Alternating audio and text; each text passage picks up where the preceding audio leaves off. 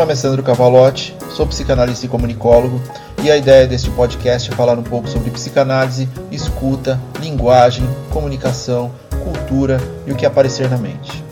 Sem um roteiro pré-definido, a construção do conteúdo é basicamente apertar o REC e gravar o que sai, inclusive erros, sons externos e até atos falhos. Nada de muita formalidade, sem pretensão nenhuma de qualquer coisa. Sejam bem-vindos.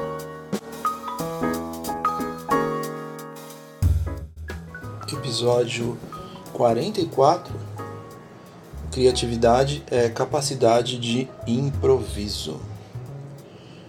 Eu já devo ter comentado por aqui, mas minha formação inicial foi em comunicação social, com ênfase em publicidade e propaganda. Foram algumas décadas de experiência com criação e design, lidando com egos, no sentido do egocentrismo, não no processo analítico. Interessante que o termo remete ao egoísmo como função primária e posteriormente ao comportamento em que se refere essencialmente a si mesmo. Isso já diz muito sobre como tratamos o fator ego fora da esfera psi. Enfim, tais egos que atravessavam estratosferas, relações humanas baseadas em desumanidade, racismo, machismo, exclusão, eugenia, aporofobia, xenofobia. Pessoas tão centradas em si que simplesmente não têm o menor interesse em outras relações que não sejam consigo mesmas. O narcisismo é tão pedante e descontrolado que permeia boa parte do tempo de tais pessoas. Eu aprendi muito na relação com, com tais seres principalmente no que tange ao meu direcionamento para a psicanálise. Após anos de estudo e atendimento, observei muita coisa que não tinha como observar estando dentro desse processo. A psicanálise é bela na manutenção desse conhecimento sobre o ser humano, é reveladora e necessária. Mas eu acho que esse tópico sobre narcisismo vale um episódio só para ele, falaremos um pouco mais para frente. Entretanto, dentro de nossa misoginia desestruturante e excludente, há a tal palavrinha mágica que faz com que algumas pessoas sejam colocadas num patamar mitológico, onde poucos são escolhidos, fazem parte de um tal panteão ilusório que se retroalimenta dentro de uma estrutura narcísica. Lacan nos faria ir lá para trás, ainda bebês, em nossos estádios do espelho, nossa configuração na relação com a agressividade primária, nossa perda do eu dentro do assujeitamento.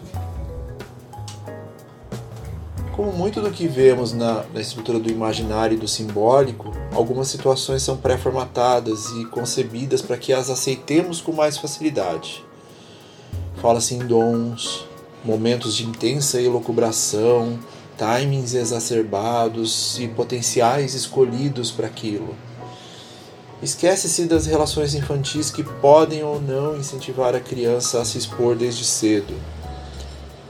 Criatividade é muito do potencial de ter sido permitido para, posteriormente, permitir-se.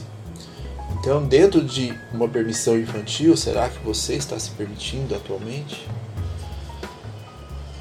Das relações com as brincadeiras variadas, da criança que inventa e se sente bem com isso, com os pais que trabalham apenas com a rigidez das regras, com o incentivo das fantasias, que riem daquelas fantasias, do binômio certo ou errado, é, do ousar infantil, do castrar sadio, que permita que a tal criança no adulto permita-se. O ato de criar é inerente a cada um de nós, mas sua perpetuação depende de vários fatores durante nosso desenvolvimento. E isso está se tornando um, algo de valor. Vamos falar até de valor monetário no conceito de inovação. Então a criatividade está se tornando um commodity. Será que podemos fazer parte desse commodity? Será que ele é um commodity? Alçada a uma esfera muitas vezes de divindade, a criatividade é um processo, na verdade, natural e muito mais comum do que parece. Na verdade, nós todos somos criativos em algum nível. Muitas pessoas falam em dom quando admiram algo potencialmente realizado com criatividade. Mas muitas dessas direções seguem artistas, por exemplo, ilustradores, pintores, que na maioria das vezes estão aprimorando seus talentos desde muito cedo, com muito esforço. Mas dentro disso, talvez eles tenham sido incentivados. Olhamos para pintores, ilustradores, quadrinistas, cineastas e pensamos que são pessoas dotadas de algo sobre-humano, quando na verdade eles estão exercitando um incentivo prévio que foi lhes dado na relação com seus desejos infantis.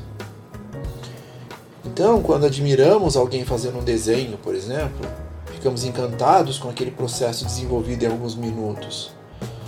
Mas nos esquecemos de quanto tempo e dedicação foram empregados na elaboração daquelas habilidades.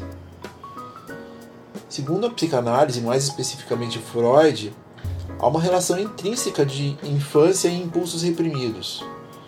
Mais uma das palavras que precisam ser desmistificadas de tempos em tempos, por ter sido retratada como algo negativo quando não é. Precisamos olhar para essa repressão dentro de nós.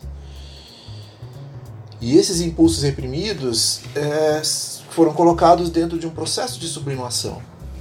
Tal sublimação é a criação de algo novo. Para Freud, essa sublimação é algo inerente a todos nós. É pegar o que foi reprimido, o que foi de certa forma até recalcado e colocar para fora de alguma maneira seja dor, seja sofrimento, seja alegria, seja raiva. Entretanto, nós no, no conceito de criatividade, a gente se foca demais no que nos deslumbra visualmente, que nos toca aos olhos. E criatividade está em todo lugar, no olfato, é, no nosso sentimento, no nosso sentir, no paladar a criatividade no som, na linguagem, no textual, na vida de uma forma geral. Uma mãe que se desdobra para cuidar de seus filhos tem que ser criativa o tempo todo, mesmo sem ter essa percepção. Pessoas realizando problemas processuais e profissionais também, em algum ponto, precisam criar novas rotas de resolução de problemas. Crianças fazem isso o tempo todo, se adaptam, observam eventuais caminhos e não temem a ousadia. Portanto, ser criativo tem muito mais a ver com a nossa capacidade de improviso, de executar coisas de maneiras diferentes, de olhar o que está além e a percepção de novas possibilidades. É sentir-se inspirado. É, de certa forma, até inspirar. E realmente dá para ser criativo com qualquer coisa. Porque a criatividade não necessariamente está no local onde você está inserido, no seu ambiente. Ela está dentro de você e da sua relação com o seu desejo. Sei que não é simples estar num ônibus lotado com duas horas de atraso, de pé, segurando no. se segurando para ficar em pé, vamos dizer assim, e ficar imaginando: caramba, eu sou muito criativo. Mas mais do que ser criativo, talvez o estar criativo. A relação com a sua criança, que, mesmo com dificuldades, ainda fantasiava, ainda criava. Fugas, aventuras, mundos, universos. Se há algo de criativo em nós, tem a ver com nossas experiências, com a nossa forma de ver o mundo. Permitisse ser um pouco o que já foi um dia na clínica, permitir criar a sua própria forma de atendimento, respeitando a base fundamental, é importante. E a criatividade também tem a ver com você entender o que funciona e o que não funciona para você. Hoje, com esse discurso do do it yourself, um faça você mesmo, mas antes compre aqui a minha formulazinha de sucesso, parece que o que serve para o outro também serve para mim. Isso é ilusório. Conhecer-se e como será o seu manejo é parte do que faz de você um profissional da saúde. Isso é criar. Criar seu jeito, seu manejo, sua forma de observar o subjetivo em si e nos analisamos.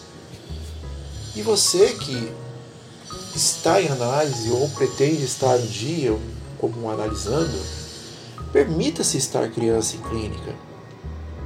Os não ditos durante a vida não se aplicam ao setting Lá você pode explorar essa vastidão que é você mesmo, com seus momentos de felicidade e com o sofrimento individual cuja dor é só sua. Sem julgamentos, permita-se sentir-se. Independente do que parece real ou não, permita-se em suas experiências, pois elas são singulares e podem dizer muito sobre o presente. E há criatividade até nisso. Suas fantasias são apenas suas, sejam elas quais forem. Não há nada de dom ou dádiva na criatividade. Talvez seja até mais simples do que parece. Você já observou quantos problemas você resolveu nos últimos dias? Já se olhou dessa perspectiva? Na criatividade só há uma regra. Quando você dá um jeito de uma forma que resolva algo, já há criação. Regras são importantes, mas pense nos tais eu dou meus jeitos para que as coisas aconteçam. Criatividade é basicamente capacidade de improviso, dar meus jeitos. Improvisar é raciocínio rápido, é solucionar sem preparação, organizar às pressas, compor na hora, sem preparo prévio. Você não faz isso diariamente? Não tem a ver com arte apenas.